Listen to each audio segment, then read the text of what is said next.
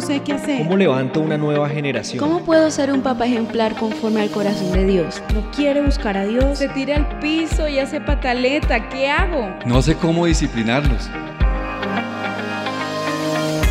Estamos creyendo en una nueva generación. Hagamos parte de esta gran misión. Decídete a formar tus hijos a la luz de las escrituras.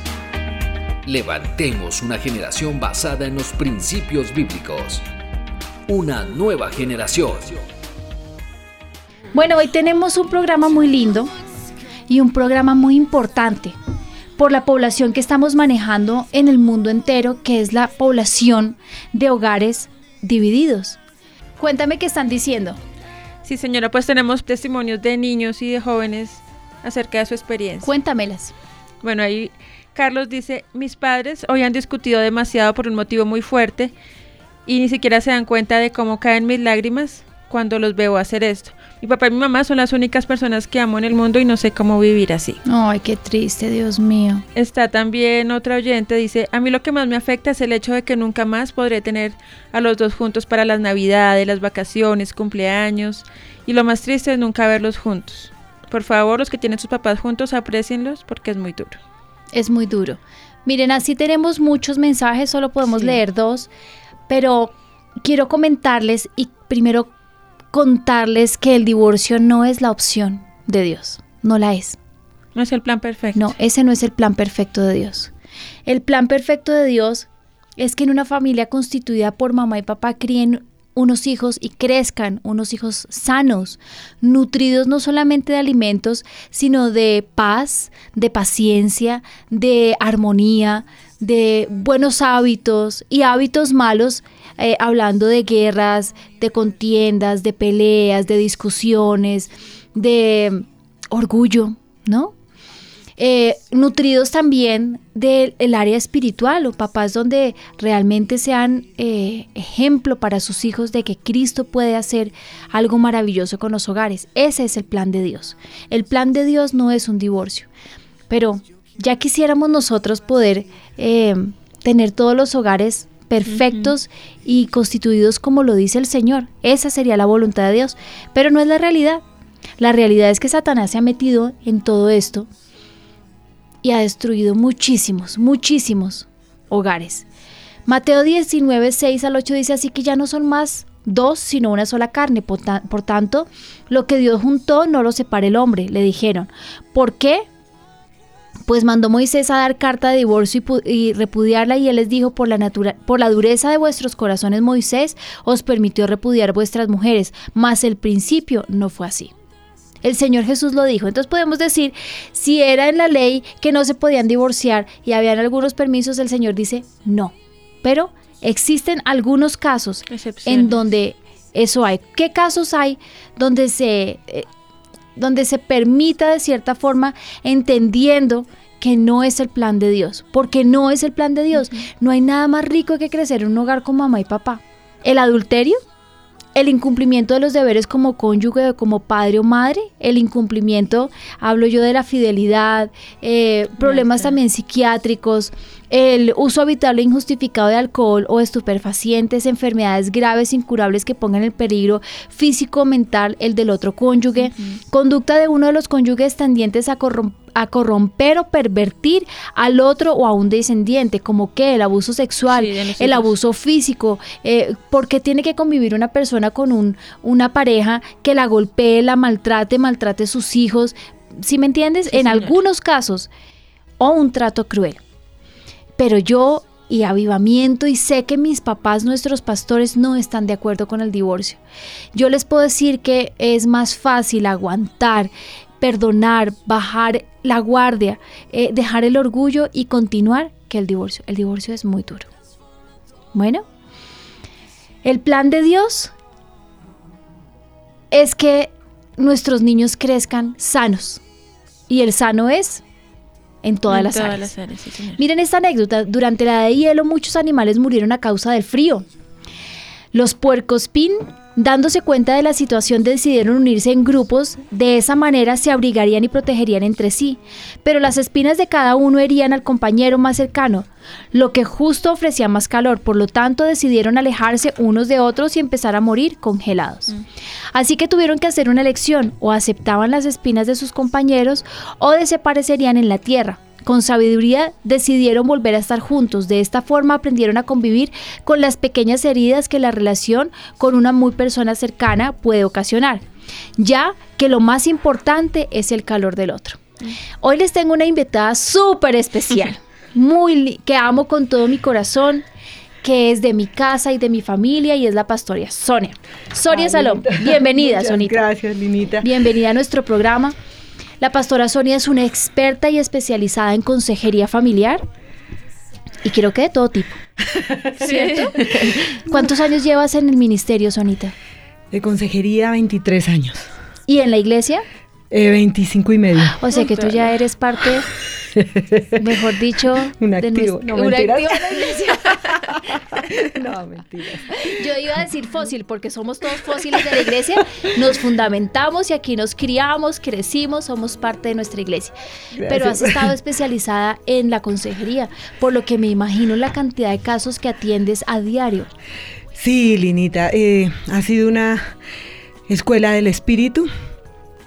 Es un privilegio porque pues realmente hemos visto en esto la, la- la dirección, el mover del Espíritu Santo. Él, él- él es quien realmente pues nosotros lo, no solo lo aprendimos, sino que lo hemos visto eh, de nuestros Oye, ¿no te pastores. pasa? Tú estás estudiando también acá, Sí, ¿no? señora. Yo en, en la Bautista estoy viendo una materia que se llama consejería familiar.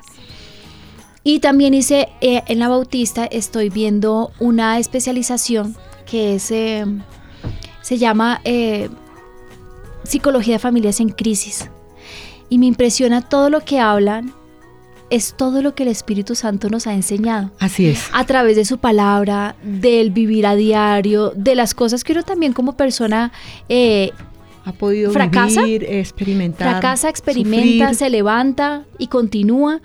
Y las cosas que nuestros pastores nos han enseñado que son gigantescas. Tremendo, ¿no? Sí, es algo que de todas maneras con Jaime, cuando vemos todo esto que también lo que tú dices, hemos estado escudriñando más en profundidad por el estudio las escrituras, uno puede ver de veras, de veras, que el Espíritu Santo es una persona muy real en este lugar. Muchas cosas que uno dice, ay, esto, esto nos vio a hacerlo el Espíritu Santo. Pero es esto que fue se cumple así". la palabra. El Espíritu los guiará a toda la verdad. Y lo hemos visto, yo lo experimento a veces hasta con mis hijos. No sé qué hacer, Señor, ayúdame. Y con los años me doy cuenta que si yo no hubiera hecho eso que el Señor me dijo, como calmarme, como respirar, como haberlo escuchado, como haberme botado al piso y pedirle perdón, como ir a pedirles perdón a los niños, Sí. hoy los resultados serían garrafales. Es verdad, es verdad. Muchas de esas cosas eh, han sido guiadas por el Espíritu Santo. Y claro, es muy enriquecedor lo que estamos haciendo, pero la- el mayor tesoro que estamos rescatando de esto es ver la, la dirección de una persona Sí, real en todos los ministerios, no solo en Sí, consejería, es- sino es en todos los ministerios y en nuestras propias vidas, porque todos tenemos hijos y lo que tú decías, fracasos y aciertos, pero los aciertos son del Señor. Amén. Ciertamente. Amén. Hoy tenemos un programa para el que yo quería invitarte eh, especialmente, porque una es la postura que yo tengo y otra la del consejero. Y es, ¿qué hacemos con los hijos de padres separados, Sonita? Y habíamos empezado el programa, como tú lo estabas escuchando, que el, el divorcio no es el plan de Dios. No Sí, lo no. es. No lo es. Y avivamiento, yo quiero que la audiencia lo tengan claro. Nuestros pastores, avivamiento, eh, y yo, y tú, y todos los que están Sí, aquí, señora. no estamos de acuerdo con el divorcio. No Sí. estamos, somos unos abanderados a que sí existen oportunidades. ¿Mm? Sí, pues es que todo parte del corazón, Linita. Ayer estábamos hablando sobre ese tema para- específicamente con unas personas de las escuelas sobre eh, pues la postura de la iglesia con respecto al divorcio y no tiene que ser diferente a la de Cristo. Lo que Sí. dice las escrituras. Realmente le tocó a Moisés dar carta de divorcio, dijo Jesús, pero era por la dureza del corazón. Es ahí donde radica el problema, en el corazón, Sí, es muy cierto. pero no al divorcio. Pero entonces los que me están escuchando, y a mí me gusta que nuestro programa sea hablado y de con toda la sinceridad, tienen que saber que yo soy una mujer divorciada que no, que, que no me haces feliz, ¿no? Eh, eso no me enorgullece ni me hace sentir más. Por el contrario, fueron muchos años en el desierto y muchos años eh, sufriendo las consecuencias, no solamente de mi expareja, sino las mías también. Mi papá me dijo un día, el divorcio no es más tiene eh, culpa el otro y el otro no, son 50-50. Dentro de los parámetros que yo le estaba contando a nuestra audiencia, eh, la infidelidad es una de las grandes, ¿no? Y muchas otras cosas que nos llevaron en mi hogar y que mis papás asesorándonos con todo el equipo del ministerio, porque yo recuerdo que en ese día que se decidió lo que iba a pasar conmigo, tú estabas ahí, ¿cierto? Y, y pues la persona con la que yo estaba conviviendo, con mi ex esposo, él decidió irse y dejarnos. Y esto conllevó a un divorcio, ¿no? Y la gente dirá, por Dios, pero es la hija del pastor. Pero esto es lo lindo de mi programa, que, que de todas las aflicciones de donde el Señor me ha sacado, me ha llenado de muchas cosas con las que yo hoy les puedo decir, se puede salir adelante. Y yo soy esa Pues es de decir, aquí estoy, es Sonita, aquí propósito. estoy. ¿Fue fácil? No. No. No. No. fue fácil, el divorcio es algo terriblemente duro, difícil, pero lo más difícil es ver cómo tus hijos se destruyen, ¿no? Porque uno puede aguantar muchas cosas, Pero ver eh, cómo sus hijos eh, literalmente es como un vaso cuando se cae al piso, un vaso de, de cristal muy fino en el que tú ya no puedes unir todas las piezas, así quedaron mis hijos, ¿no? Sí, esa es una de las consecuencias más tristes del divorcio. Sí. Porque lo que tú dices, ya siendo uno adulto, eh, ha desarrollado como una capacidad para enfrentar ciertas circunstancias, pero los niños nunca están preparados. Nunca están preparados y es como la atmósfera eh, que el mismo enemigo ha creado para atacar la familia, para, para atacar los hijos. Y es donde entra en escena el Señor y este programa. Y este programa. De una banderada que tuvo que vivir eso, Sí, pero yo que salió en llevo- victoria. ¿Cuánto llevamos haciendo mi programa? Más de dos años. Bueno, tengo este programa guardado hace mucho tiempo, pero a veces no me sentía preparada, por- ni siquiera por mí, sino por lo que uno cree, piensa la gente de la iglesia y de sus papás, porque no es tan fácil que lo juzguen a uno, juzguen lo, lo que quieran, no importa, Pero no al ministerio. pero los- el ministerio no.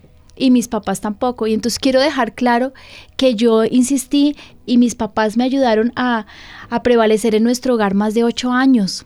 Duré 15 casada Oh Dios. y 15 años muy duros, muy difíciles. Pero las oportunidades que, que dimos para que se restaurara el hogar no fue una ni dos, sino fueron muchas.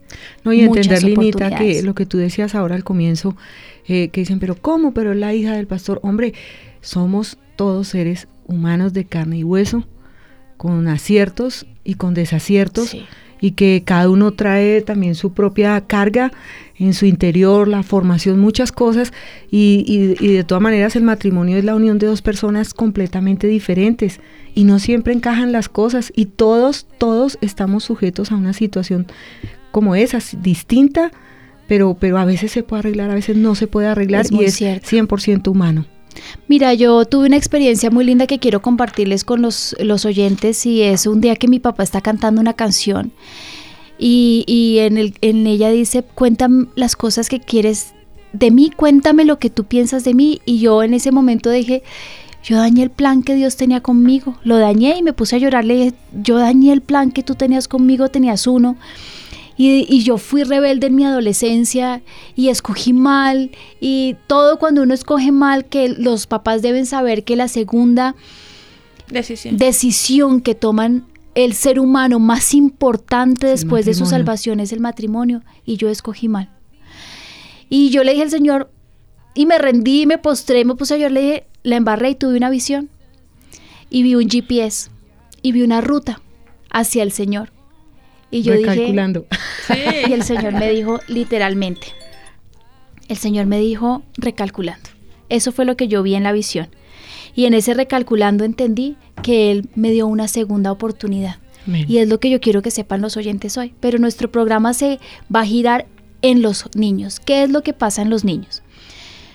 La mejor relación no es aquella que une personas perfectas, sino aquella que en cada individuo aprende a vivir con los defectos de los demás y admirar sus cualidades. ¿Se puede dar una oportunidad al matrimonio? Muchas. Y el programa comienza con no al divorcio, no al divorcio, por favor.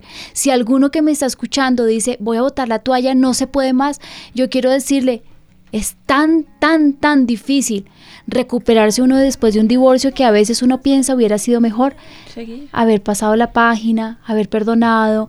Bueno, en mis circunstancias no, pero yo sé que muchas personas pueden hacerlo.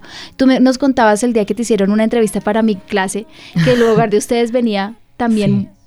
Sí, nosotros, eh, cuando el Señor... Eh, se atravesó en la vida de nosotros. Teníamos cinco años de matrimonio pero uy, qué desastre, de verdad, muy difícil el temperamento de los dos. Eh, eso que llama la gente diferencias que parecían no poderse reconciliar. Eh, brotando la herencia de ambos por todas partes. Terrible, ¿no? Eh, Nito, Juan Sebastián está muy pequeño y realmente alcanzamos, realmente meses antes de nosotros conocer al Señor, habíamos estado frente a un abogado para, ¿para qué? Para plantear el divorcio. Recuerdo mucho las lágrimas de mi suegra y me decía, piense, piense, Sonia, por favor, en el niño, piense. Y yo le decía, sí, yo he pensado todo el tiempo, pero estoy cansada, eh, muy cansada. Y por esos meses eh, mi hermano me compartió, nos compartió del Señor, yo estaba muy enferma. Además que esas crisis de pareja y cuando el hogar está tan mal, también las personas desarrollan enfermedades pues sí, yo, yo estaba muy enferma, pero Dios usó eso para atraerme a él. Mi hermano me invitó, nos invitó, nos invitó y desde el primer día que pisamos este lugar, aún siendo muy pequeño, eh, nos tomó la presencia de Dios. Yo digo que literalmente nos abrazó la presencia de Dios a los tres, porque los tres llorábamos sin parar cuando la iglesia estaba recién pasada en los alcázares. Entonces eh, nunca más volvimos a faltar, o sea, fue un encuentro divino y le doy tantas gracias a Dios porque fue al tiempo, o sea, nacimos de nuevo al tiempo. Yo no sé cómo hubiera sido. ¿Y cuántos años eh, llevan de casados? Que él sí y yo no. no, no, no, terrible, imagínate. Pues el año pasado cumplimos 30 años de casados. Qué lindo. ¿Se puede, cierto? Sí, se, puede, se puede. Pues uno de los retos más tremendos de eh, recién convertidos fue la restauración.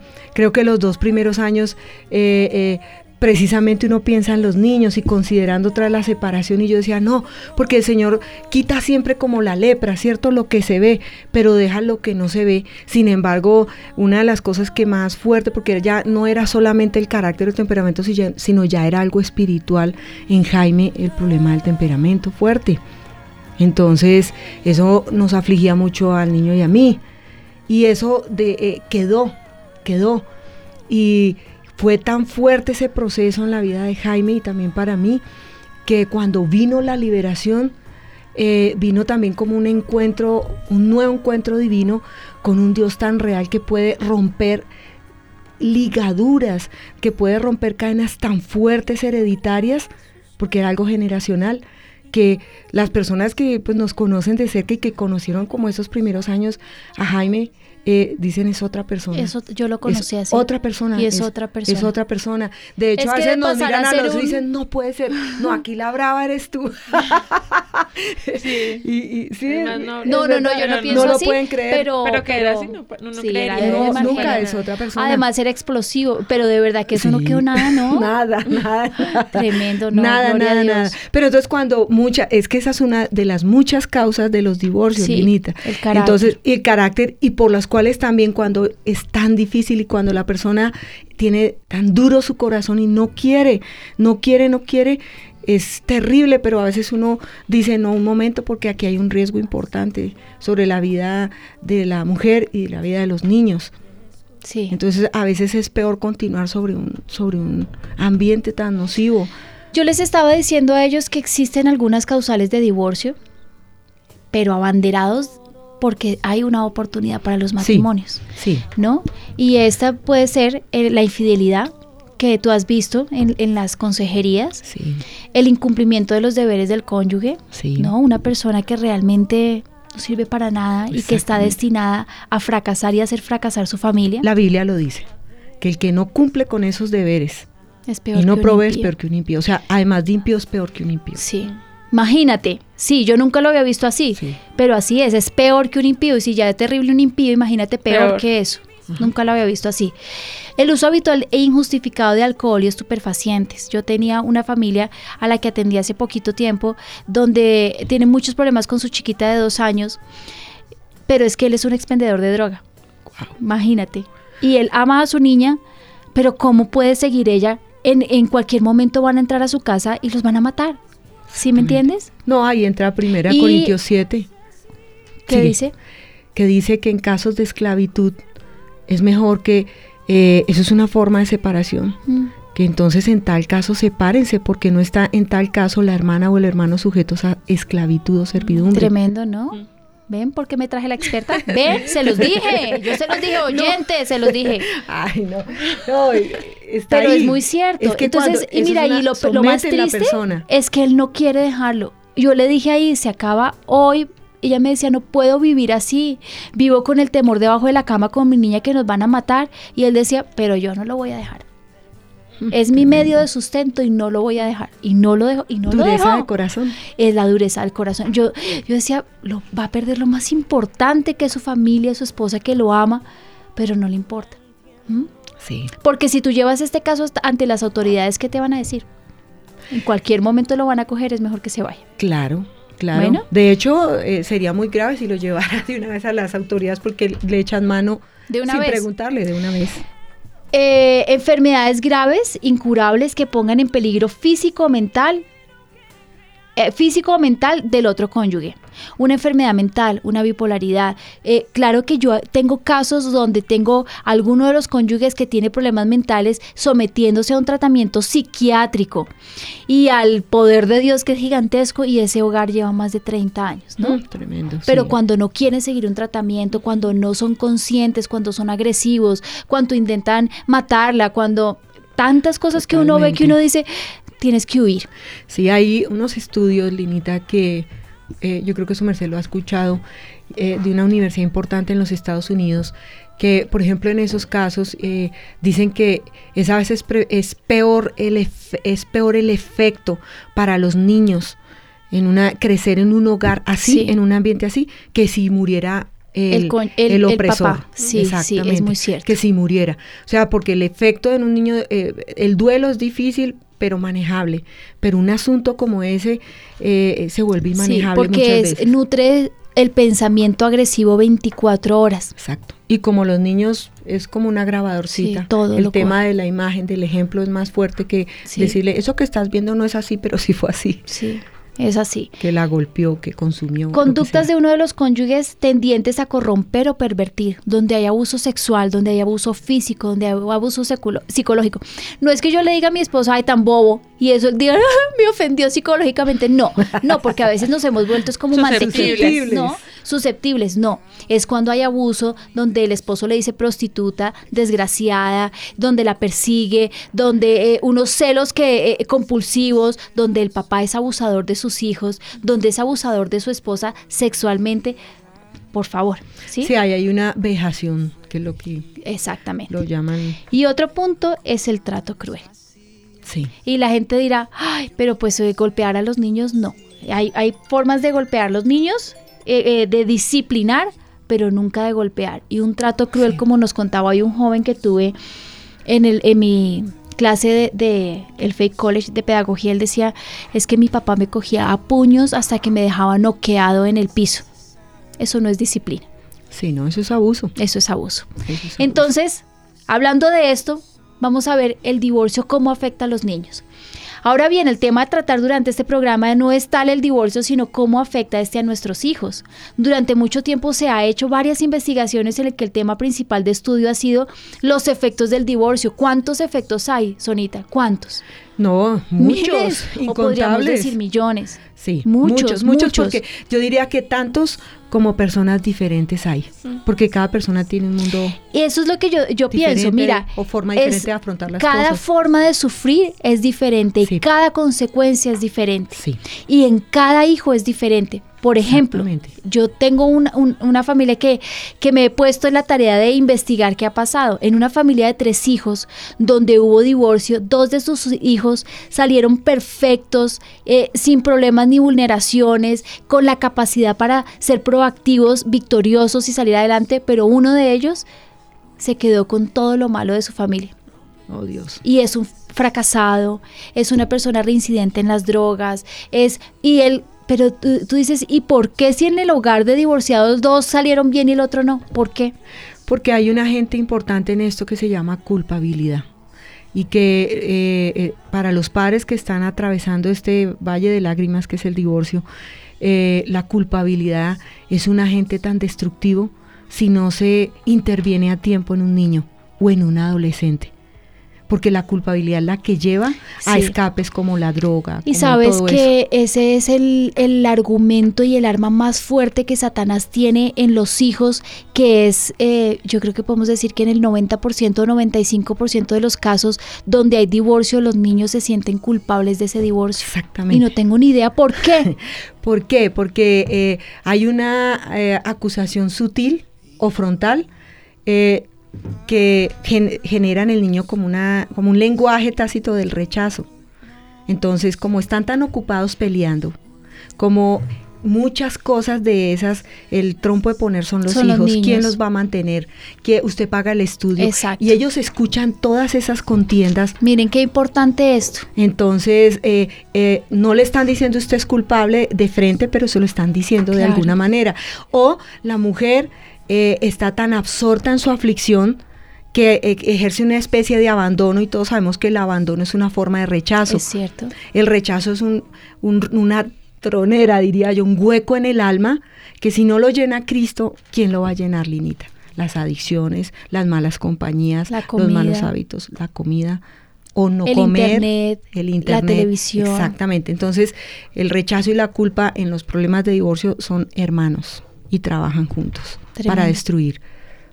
Tremendo, me parece muy importante. Y si ustedes me están escuchando, escríbame y cuénteme qué es lo que ustedes están pensando. Dime, Tefi, Pues este, tengo un testimonio. Ella es hija de padres separados, pues ya ahorita es adulta, incluso es psicóloga y profesora.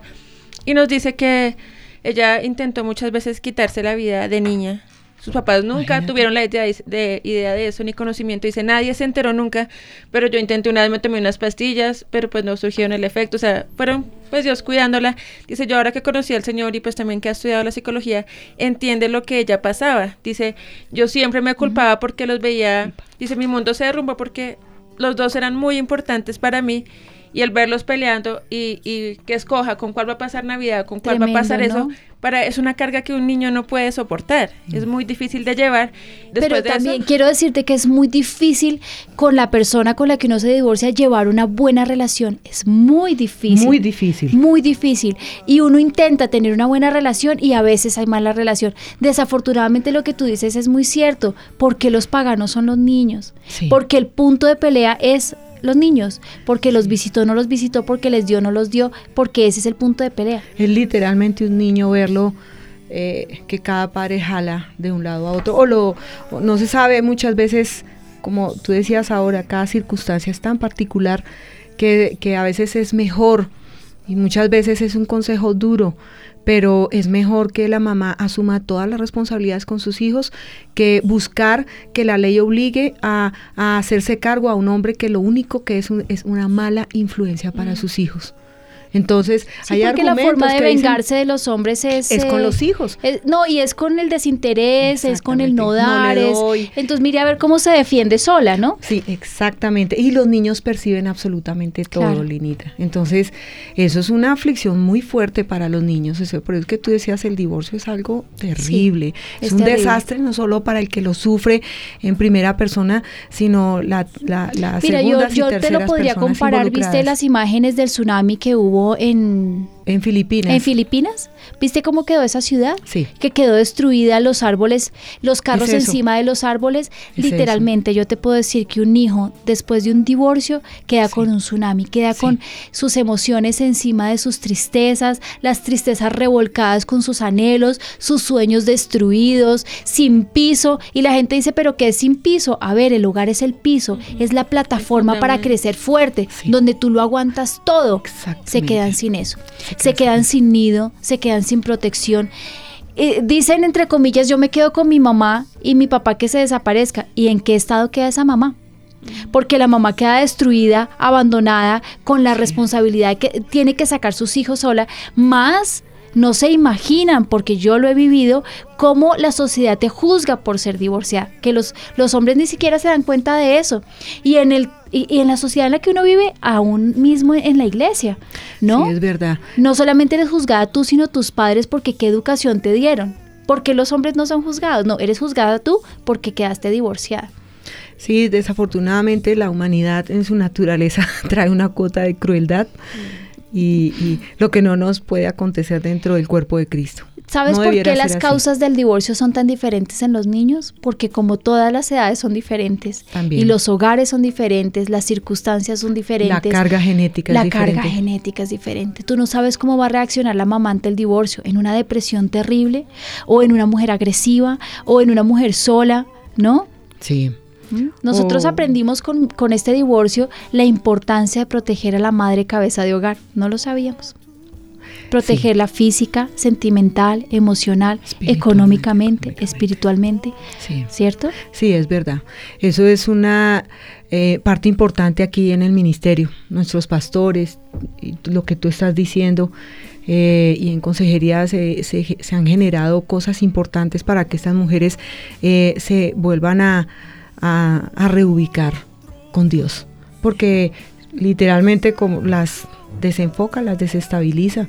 Y lo que es un factor de verdad determinante cuando una mujer queda sola con sus hijos es la parte económica. Sí. Porque, Linita, empiezan a trabajar, porque ¿quién va a sostenerlos? Sí, y los niños quedan abandonados. Entonces, sí, la iglesia... Eh, el devocional de esta mañana fue muy hermoso. Yo estaba en clase, pero cuéntamelo. Eh, eh, nuestro pastor eh, habló sobre las mujeres del Evangelio y decía que la mujer tenía una parte muy importante en el corazón del Señor porque podía constituirse una columna muy fuerte dentro del hogar para sus esposos, pero también para sus hijos, pero también en, él, decía la diferencia entre el, el, sacerdote Zacarías, cuando se enteró por algo que estaba pidiendo hace mucho tiempo un hijo, y cuando le dijeron, sí, ya viene en camino, no lo pudo creer.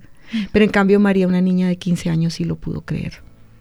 Tremendo. Se rindió, ella se rindió y pudo cumplir el propósito para el cual Dios la escogió a sus 15 años, decía el pastor Ricardo, y el sacerdote, todo un sacerdote no pudo creer y quedó mudo por un tiempo. Tremendo, ¿no? Sí. Y, sabes que yo sí admiro mucho las mujeres eh, que les ha tocado levantarse solitas con sus hijos y veo también muchos frutos. Les tengo una investigación más adelante. Mira, recientes investigaciones muestran que los hijos adultos que han vivido el divorcio de sus padres poseen tasas altas de divorcio a diferencia de los adultos con padres en matrimonios estables. ¿Por qué? Porque crea una, un nuevo panorama tú tienes tu mamá y tu papá y creces con mamá y papá y mamá y papá y si se divorcian te crea una nueva página. Existe el divorcio. Una posibilidad. Una posibilidad. Y el divorcio no es una posibilidad. No. Bueno. No, eh, hay, es decir, yo miraría el divorcio como, como algo que, un muro que tuvo que romperse para, para salir de una aflicción muy grande e insuperable.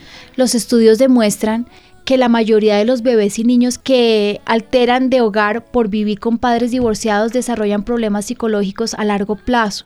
Psicóloga clínica y terapista familiar explicó que alternar entre padres separados, eh, alternar, ¿saben qué es? no Unas veces allá, unas veces acá, unas veces allá, unas veces acá, entre padres separados ocasiona problemas de relaciones en el 60% de los niños menores de 18 meses. Absolutamente. Mira que tengo un estudio similar, pero esto afecta a la salud, la salud física. Dice que cogieron 201 adultos sanos y los pusieron en cuarentena y los expusieron a un virus.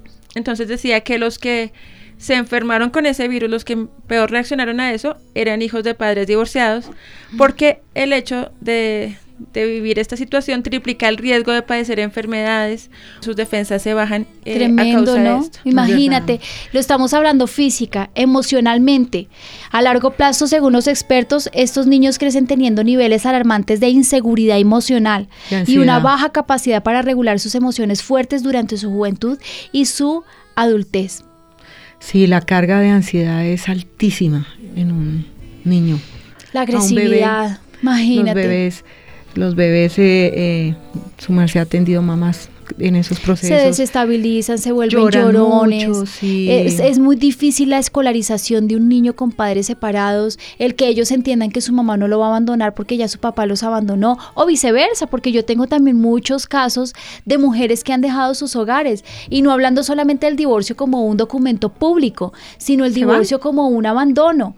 Están mamá y papá y de un momento a otro la mujer siente que ella está siendo oprimida en sus sueños y sus ilusiones y que tener una familia pues está explotando lo que ella tenía, ¿no? En mente y es mejor huir.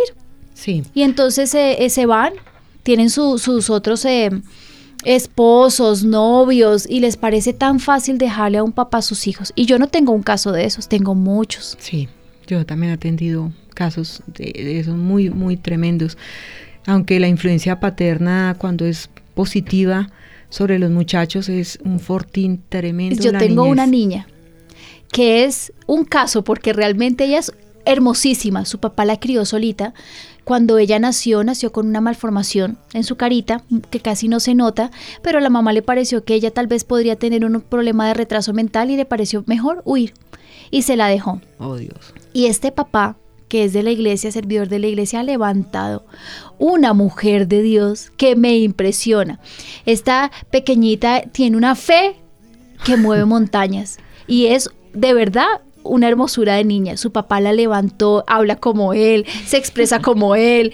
No es tan femenina, ay, pero a mí me fascina porque es el vivo retrato de que Dios puede hacer algo maravilloso. Con y uno diría. "Ah, pero con papá, o sea, además de un divorcio, vivir con papá es más papá. complicado. ¿Y quién dijo que para Dios las cosas son imposibles? ¿O de qué tipo de Dios, de Dios estamos nosotros hablando? Sí, es verdad, Linita. Ahí es donde empieza a, a entrar en ese escenario eh, gris una luz de esperanza y es Jesucristo. Y es Jesucristo. Bien. Tal vez todo esto nos suene aterrador. O sea, la embarré, si yo estoy divorciada, mi hijo no tiene posibilidad, los hijos de la pastora Lina se quedaron como, como cristal en el piso. No es así. No. No es así, el divorcio es muy duro. Yo jamás me imaginé que fuera a ser tan difícil, de verdad. Nosotros, eh, yo no sé si les he contado esto, pero en medio de esta crisis nos arrodillábamos y yo les decía a los niños, hoy es el día de llorar. Porque eh, me, me interesaba tanto que mis niños pudieran sacar el dolor. Y me decía eh, un día mi chiquito mayor, me decía, mamita, ¿en qué lugar vamos de la prueba? y yo le decía, estamos comenzando. Oh Dios. Y en esos días de eh, sentarnos poníamos música de adoración y llorábamos y yo los ministraba. Y yo lloraba con ellos, pero entendí que yo tenía que ser muy fuerte porque si yo no era fuerte nos íbamos a desbaratar todos. Eh, hice algo que fue lo que me sacó al otro lado y es lo que yo les quiero compartir. Yo no cogí al Señor de la mano, realmente, ni le cogí una piernita. Yo me abracé y me aferré a un Jesús real con todas las fuerzas de mi corazón, Sonia. No lo hice un poquito. Me- Literalmente yo te puedo decir que el Señor me arrastró, porque yo no lo cogí un poquito. Me abracé, me aferré, como una sanguijuela a la piel. Y eso fue lo que me sacó adelante. Sí. Yo me venía Y es el camino, ¿no? todos los días para la iglesia a trabajar, pero me venía más temprano y la gente no sabe que me metía entre las sillas del auditorio y lloraba. No lo voy a lograr, yo no puedo, me siento demasiado pequeñita, esto es demasiado grande, son solo tres niños, ¿cómo los voy a sacar adelante? ¿Qué les voy a decir? ¿Cómo los voy a inculcar? Entiendan la carga que tenía, que era decirle a mis hijos que dentro del Señor se había destruido su hogar. Eso es mucho más complicado que una persona en el En el mundo. Tremendo. ¿Mm? Pero sabes, Linita, no sé si recuerdas, y a- en este momento lo acabo de recordar, Dios siempre ve más adelante que todos nosotros. Sí, Y con un tiempo de anticipación Él te dio la unción de padre y madre. sí. No lo sé porque él me dijo que yo iba a ser papá y mamá. Él, sabía lo que yo iba a vivir Nadie lo sabía, pero, Sí. pero lo dijo y te lo dio. y me lo dio. Pero te puedo decir que mis frustraciones se las descargué a él. No lo hice con mi mamá, no lo hice con mi papá. La posición de mis papás fue levantar de los pedazos una nueva mujer. Entonces cuando yo iba a su casa me exhortaban y me exhortaban y me exhortaban y me limpiaban. Un día mi papá me confesó que él lo hacía porque decía es la oportunidad perfecta para hacer de Lina algo diferente. Yo me casé muy joven, muy joven, tenía 17 años y había adquirido muchos hábitos y cosas que eh, no eran normales y no estaban bien y tenían que limpiarme. Entonces en ellos yo sabía que estaban conmigo y cubrían mis hijos en amor y en Sí. oración, pero quien me levantó a mí como mamá y como mujer, quien restauró mi autoestima, quien me dijo que yo sí valía porque uno queda valiendo nada, fue Jesús Sí. fue el Espíritu Santo. Me aferré con todas las fuerzas de mi corazón a Él. ¿Qué pueden hacer las mamás y los papás que están en un divorcio? No buscar, pues busquen ayuda, busquen a Jesús. Claro. Búsquenlo a Él, aférrense a Él, boten toda su frustración delante del Señor. Y la paz que sobrepasa todo entendimiento, Él va a cubrir mi corazón y mis pensamientos. Y eso hizo que yo llegara a la tarde, cuando recogía a mis hijos, y tuviera fuerza para levantarlos. Si no, no hubiera sido posible. Yo me sacaba las lágrimas, yo me ponía gotas en los ojos, esperaba que mis hijos llegaran del colegio y tenían una super mamá Muy duro. Sí. y me contaban sus tristezas, sus dolores, lo que sentían y yo todo les decía, el Señor está bien. En el pasar del tiempo Benjamín me decía, ¿por dónde vamos en la prueba, mamita? Y yo le decía, en la mitad. Pues yo ya tenía más fuerzas, pero yo ya tenía una relación establecida con el Señor fuerte. Él y yo éramos uno solo. En las noches cuando me acostaba que yo decía, qué soledad, qué frío tan horrible, yo le decía, Señor, y si tú te acuestas aquí conmigo y a mi lado y me consientes, al principio de la prueba sentía mucha soledad y luego sentía que mi habitación la abarcaba todo el Espíritu Santo y dormía como ustedes no se imaginan. Descansada me levantaba y a continuar la, la- la lucha. Aprendí que mis hijos tenían que depender del Señor. Aprendí que Él une cada situación como un rompecabezas perfecto y que utiliza el fracaso para gloriarse y para eh, glorificarse literalmente. Aprendí que Él no coge los pedacitos y los une, sino que me dio nuevos nuevo. hijos. Sí. Han pasado siete años, ¿sabes, Sonita? Tremendo. Y hoy veo el fruto de mis hijos y te puedo decir que la gloria es para Dios. Sí. Son maravillosos, Sonia. Sí. Son maravillosos. Estos días estaba hablando con Benny. ¿Sí? Sí. Porque eh, va a empezar allí los martes a tener sí, un está tiempo. feliz. Sí. Me contó su primer caso. Sí. y hablábamos y, y recordaba también las promesas que hay sobre él de que un hombre misericordioso, compasivo. Compasivo. Sí. No es la eh, opción de Dios eh, el divorcio. No, Él no lo quiere. Te lo prometo, Él te lo aseguro. Pero yo sí te puedo decir que cuando fracasamos, nosotros, porque es nuestra culpa, sí. Dios hace un recalculando y te da un nuevo panorama. Amén. Tenemos un Dios glorioso, una persona real a la que tú te puedes acercar como lo hizo Linita. Y, y no solo se acercó ella, ella, porque muchas mujeres viven el proceso solas y sueltan los hijos. Tú a- abrazaste al Señor Jesucristo, pero no lo hiciste sola. Llevaste los niños a Cristo. Y ellos, ellos recibieron ese consuelo de un Dios real. Y por eso también han pasado también la página. Es Están cierto. creciendo, siguen en formación, pero yo sé que eh, pudieron haber visto un panorama diferente. Pero en medio de la situación vieron al Señor. Sí. Mira qué importante, perdóname que Sí. te interrumpa, porque hay muchos oyentes que dicen, yo no tuve esa oportunidad que de pronto la pastora Lina sí le dio a sus hijos de desahogarse. Ellos siempre se guardaron todas sus cosas, sus tristezas, los lloraban solos y nunca tuvieron la oportunidad de pronto de abrir su corazón ni a su mamá ni a su papá y mucho menos a Dios porque no tenían el conocimiento. Y dice que eso tiene que ser muy sanador y, y, y restaurador. Es muy cierto. Y sabes que fue también muy importante que quiero enseñarle a la audiencia y es el perdón. Sí. El perdón no es solamente que ellos... mm, no es solamente pedirle perdón a los niños eh, porque uno en medio del divorcio comete muchísimos errores. Yo cometí mil, mil errores, de verdad. Porque no sabía cómo manejar mis emociones, que creo que es el principal problema que tiene un, un divorcio. Y yo sé que el papá de los niños tampoco sabía manejarlos. Y tanto él nula. como yo le pe- les pedimos perdón. Perdón porque no era su culpa, porque también se sintieron culpables. ¿Por qué? Lo que tú decías, porque de pronto de un error de ellos se armaba una discusión y ellos entendían fue por mi culpa. Y les queda solo eso, no les queda otra cosa. Perdón por la forma en cómo nos expresamos, les pedí perdón, yo les pedí perdón a mis hijos por el fracaso, por haber, no haberles dado el hogar que ellos se merecían, que era mi obligación y mi responsabilidad darles un hogar seguro, les pedí perdón. Y les pedí perdón por absolutamente todo.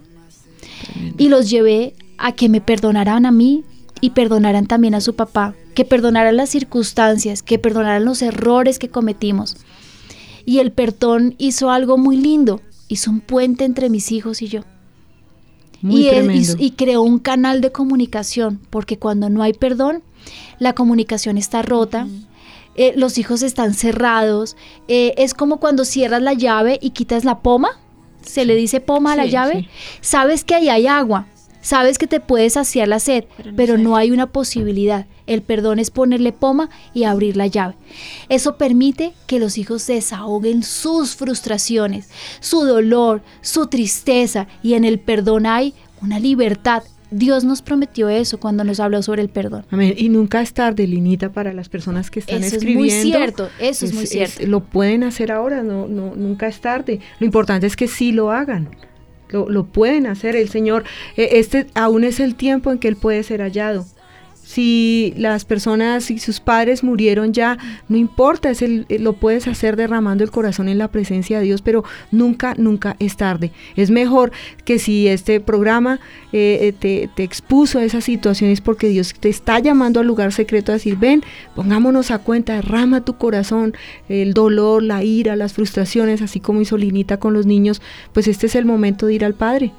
Es muy cierto. ¿Sabes otra cosa que hice yo? Le pedí perdón a Dios. Claro porque yo cometí muchos errores. Su sangre preciosa me cubrió. Fueron muchos años de que fue difícil perdonarme. Muchos años. porque es mi responsabilidad, ¿no?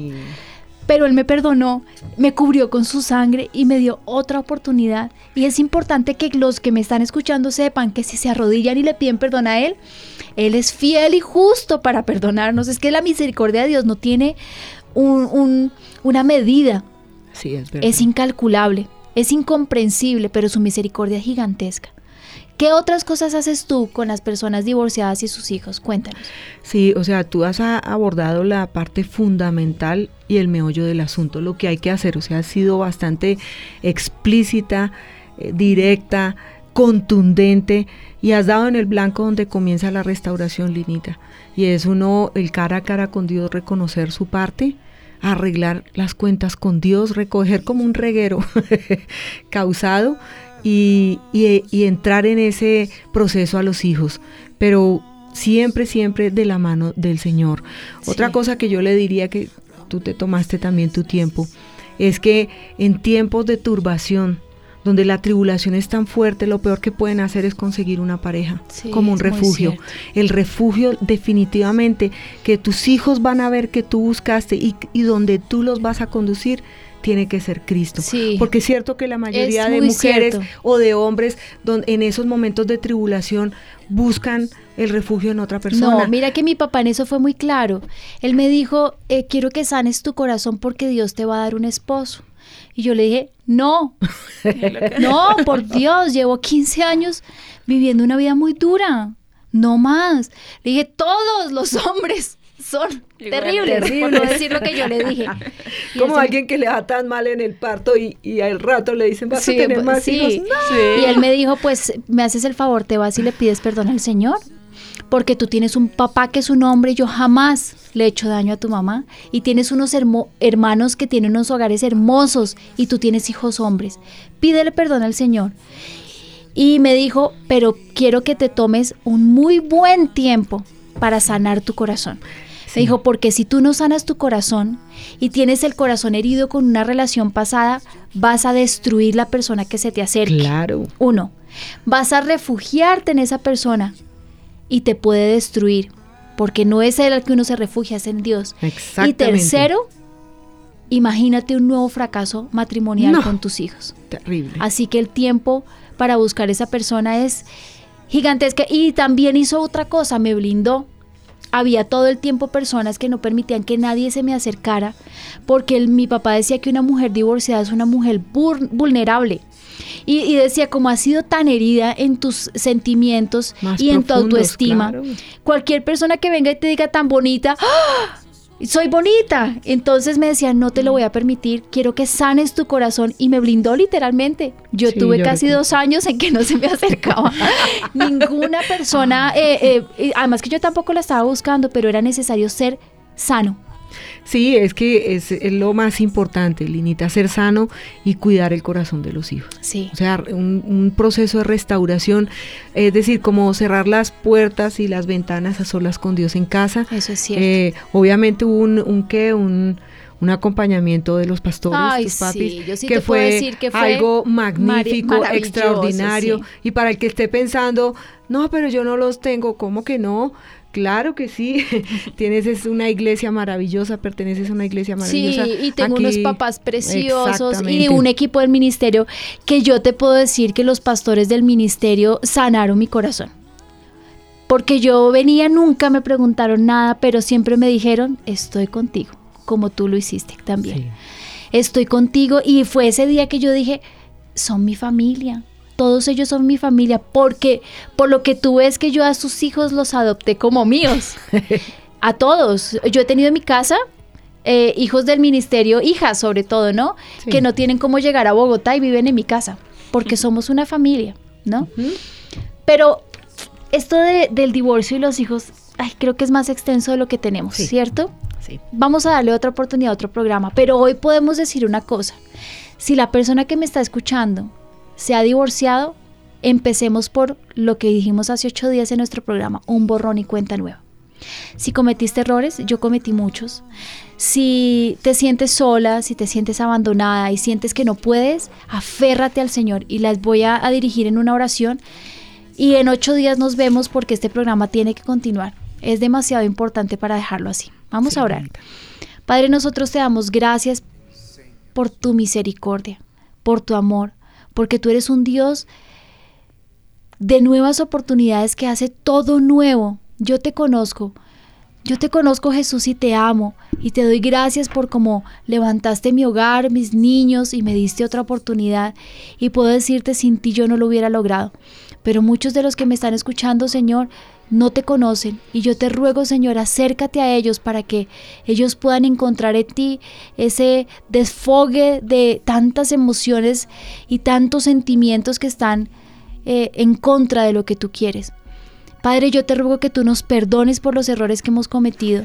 Perdónanos por haber hecho las cosas mal, porque nos ganó el orgullo, porque nos ganaron las peleas, el carácter, el mal genio, porque nos ganaron tantas cosas y fracasamos. Perdónanos, Señor. Perdónanos porque con nuestros hijos no hemos sido lo suficientemente sabios y prudentes para darles un hogar estable y tranquilo. Y en medio de este divorcio, además de todo esto, se están destruyendo. Y danos la oportunidad de levantarlos a la luz de las escrituras, sanos del alma, sanos del cuerpo, sanos de su espíritu y libres, Señor, para seguir adelante. En el nombre de Jesús. Gracias, Señor. Cubre con tu sangre preciosa todos nuestros pecados, Señor. Anota nuestro nombre en el libro de la vida. Danos una nueva oportunidad. Queremos conocerte y queremos que tú nos conozcas también. En el nombre de Jesús. Amén. Amén. Gracias, Sonita. Gracias, por Giovanni. Gracias. Y nos vemos en ocho días muy juiciosísimos, porque este programa yo sé que va a ser de bendición para las ovejitas del avivamiento. Un abrazo. Un abrazo, gracias. Alma se